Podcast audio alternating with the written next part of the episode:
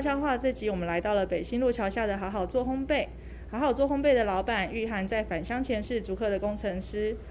这集后一悄悄话，我们就来好好聊聊玉涵与好好做烘焙的故事。玉涵你好，你好。对，当初为什么会选在相对没有什么人潮的北新路桥下的市场呢？因为这是我第一次创业，所以房租会是优先考量，所以那时候就选在北新路桥。然后因为别的县市也都有一些在市场里面的小店，我觉得经营感觉是蛮好的，所以其实也抱着有一点自信可以吸引人潮过来的想法，所以在北新路桥下这边开了一间店。好，那当初就是来到这里开店的时候，有遇到什么样的困境，还有受到什么样的帮助吗？嗯，这边的困境就是它就是个老旧市场，所以要面对的就是没有人。没有游客，没有人潮，所以如果早市一结束之后，其实整个下午人真的很少。那帮助的话，就是很荣幸，刚好隔壁有一间老摊，就是北新无名羊肉汤，然后当初也是有看到他的人潮啦，所以也才敢毅然决然决定在这个店，然后起。开店初期，它的帮助也很大，因为大家吃完羊肉就会想说，哎，这边有一间新的店，这样，所以其实对开店初期，就是羊肉汤的阿龙阿贝的必应很多，然后阿龙阿贝这人对我也很照顾，对，所以这是大概是创业初期比较比较让我有支撑的一个一一家店，然后一个一件一件事情，对，嗯。我觉得这个听了真的很感动，真的到一个陌生的地方，能够受到一些长辈的一个，对我们来说其实也是啊，就是有一个长辈的一个带领，让你比较不会那么彷徨无助这样子。对，那刚才刚才提到是除了羊肉摊那边的阿龙阿贝的部分的话，你的店的人潮是怎么来的？嗯，一开始一定都是从亲朋好友开始啊。嗯，创业就是这样，好像。如果是拉保险的，就会嗯。也是亲朋好友，所以开一间面包店也是从亲朋好友。是，所以创业初期真的很感谢爸爸的朋友啊，然后我自己的朋友啊，而且做人还算有一点点成功成功。对，所以起初一两个月营业额真的都是靠亲朋好友支持下来的。嗯，然后好险，嗯，应该说爸爸诶的帮助很大，他从他就是会开始送人家吃面包，然后一开始他其实因为我们对面包的熟悉度也不是到那么高，所以爸爸从一开始不好意思送，就觉得好像是强迫人家去吃这种东西。就算你拿免费给人家，其实你送多了，你自己也是会不好意思。嗯。可是爸爸从送送到后来，他觉得拿我的面包出去跟人家分享是一件很开心的事情，而且他也觉得很骄傲。所以分享到后来，爸爸都觉得是自己要跨出去那一步，然后人家吃好吃就会回来买，然后也会去介绍给他的旁边的周遭朋友。所以，嗯，从一开始的送亲朋好友吃，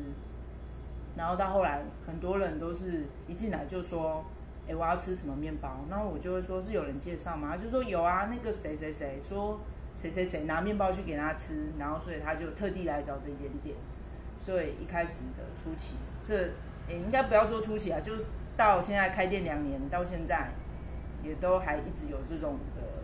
客人给我们这样的回报啦。嗯，就是口碑介绍，对，口碑介绍。然后还有我自己，我一开始的梦想是想说，诶，好像网络上是一个很好打的部分，所以脸书、IG 都有经营，可是这部分相对就是没有。那么的快，毕竟就好像不是很会行销，对，所以就是脸书跟 IG 就慢慢经营啊，不过也是稳定成长中，也陆续有一些大龄民雄的客人也是因为看脸书才过来的这样。所以社群还是它有它一定的就是扩散，没关系就慢慢做。应该说能够撑过第一年的已经算是很不容易了，你已经到了第二年了。感谢大家帮忙。对，所以你的产品是有一定的品质在。我觉得我上次来看到那个是阿姨啊，她之前吃面包不是都会起胃酸，对，然后吃了你面包是不会的。我觉得你用的好的产品是自然而然，就是你好好的做你的东西，就像你的店名一样，叫做好好做烘焙。你好好去做，势必也会得到相对的回馈。嗯，对。接下来想问一下玉涵，就是在这边刚有提到这边待了两年多，然后有什么人事物是你觉得很特别的，或者是很有感情的，想要跟大家分享的？这边特别就是菜市场嘛，菜市场其他摊位，就我而言，我的我就喜欢有一种戏剧的方式，我就觉得他们都是我的同事，因为我以前是上班族，我就觉得就是同事，时间到就要来这边上班。然后这边最有感悟的就是外面。卖衣服的美秀阿姨，一开始刚见面的时候就说：“我卖衣服已经多久？已经三四十年了。从她先生还在就一起摆摊到现在。然后她也是北新市场当初还在竹文街的时候就已经是在那边摆摊位的人。然后后来路桥盖了之后，他就过来这边摆。然后每天看他出摊架那个摊位就要一个多小时。然后对，然后就这样默默的自己摆，然后。又排一个早上，有可能摆个两三个小时，然后中间客人来聊聊天，老朋友跟他，感觉他出来摆摊就是真的跟老朋友聚会一样。然后后来十一点到，然后又默默的摊子那么大一摊，然后又把它收起来，然后就回家。然后每天这样日复一日。然后阿姨其实她是个可以退休的年纪的啦，可是她就跟我讲，啊，地处嘛无聊啊，啊，不如就出来摆摆摊。哎，毛代记者，哎，我看阿姨这样每天加那些栏杆，就是其实好像对健康也蛮好的，就是 对体重啊，对肌力有一些训练。对对对，就是体重，然后真的对肌力有训练，然后也跟老朋友联络感情这样，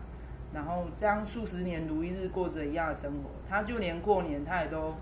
他几乎只有休过年，初一、初三就来上班。嗯，初三就我这个同事很认真，对，然后就看着他这样的生活形态，其实菜市场让我想最多的部分就是你要面对你怎么样的老年啊，你想要当怎样的一个老人，嗯嗯，然后这是美秀阿姨的部分，她就是个尽忠职守的同事，同事，我觉得这个这个转换很有趣，哎，对，嗯，因为你。好像我们现在这一代年轻人比较少有这样的工作形态啊，嗯，好像一一份工作就能做到位，而且阿姨一定很确定，她一定是从生意超好、超兴隆，然后到现在我可能一天也不确定她到底成交了几笔生意，嗯，可是她就是坚持在这个路上。或许她就是用这个方式想念她老公，我也不知道，不确定。她老公已经 对，她她等老公离开，然后她以前都是跟老公一起摆摊。哦。哎，其实她也都可以退休啊，因为小朋友都大了，也都当阿妈了，对。可是她还是就坚持在这路上。嗯。然后我记得她有跟我讲过，她说她有跟她女儿说，嗯，等她就是过过去之后啊，嗯，就是那些衣服就都送给那些。穷苦的人就好了，对，都不用留，都不用留，很有爱。哎呀哎呀，啊，我看他衣服也蛮多的呢，不少。对啊，然后每天开着一台那个哦旧旧的车子，有时候就要修理呀，发不动啊，很很坚持的一个人生观。刚才讲到美秀阿姨嘛，呃，其实我前期有在北新街访问一些呃商家的老板，那他们其实也是。年纪有点大，快退休了，或者是已经退休，你还是继续经营的。虽然已经没有什么人，那他们是有说，对他们来说就是一个寄托。起床眼睛张开的时候，哎，他有他要做什么，他知道他要做什么，而不是哦不知道要做什么。所以对他们来说是一种寄托。对，就是习惯。嗯，你做怪怪的。还有就是刚刚讲的羊肉汤的阿伯啊，嗯，哦，他就是以前每天早上就会从后面的窗户就会叫我。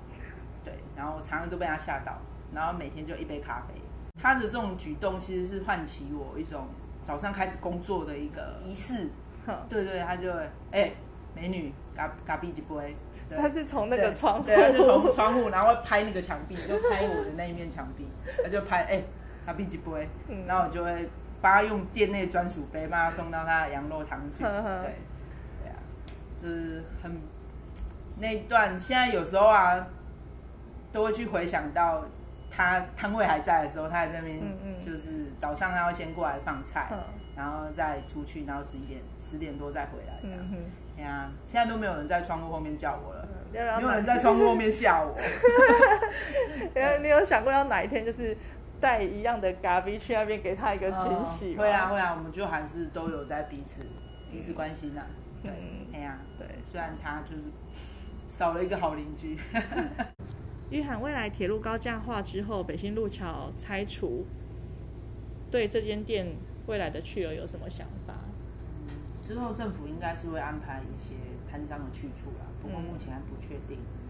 那对于未来哦，我不是个很执着的人，所以我没有非要一定怎样。然后我也乐观其成，铁路高架化之后，整个这部分社区的一个转变，对，大概就是这样。嗯，好，谢谢玉涵的分享。那用一个形容词来形容，对你而言，北新市场是什么样的北新市场？嗯，一个形容词的话，大概就是洗尽铅华。洗尽铅对华，，洗尽铅华。可是其实我可以在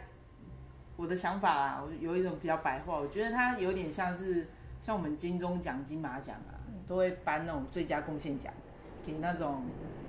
好像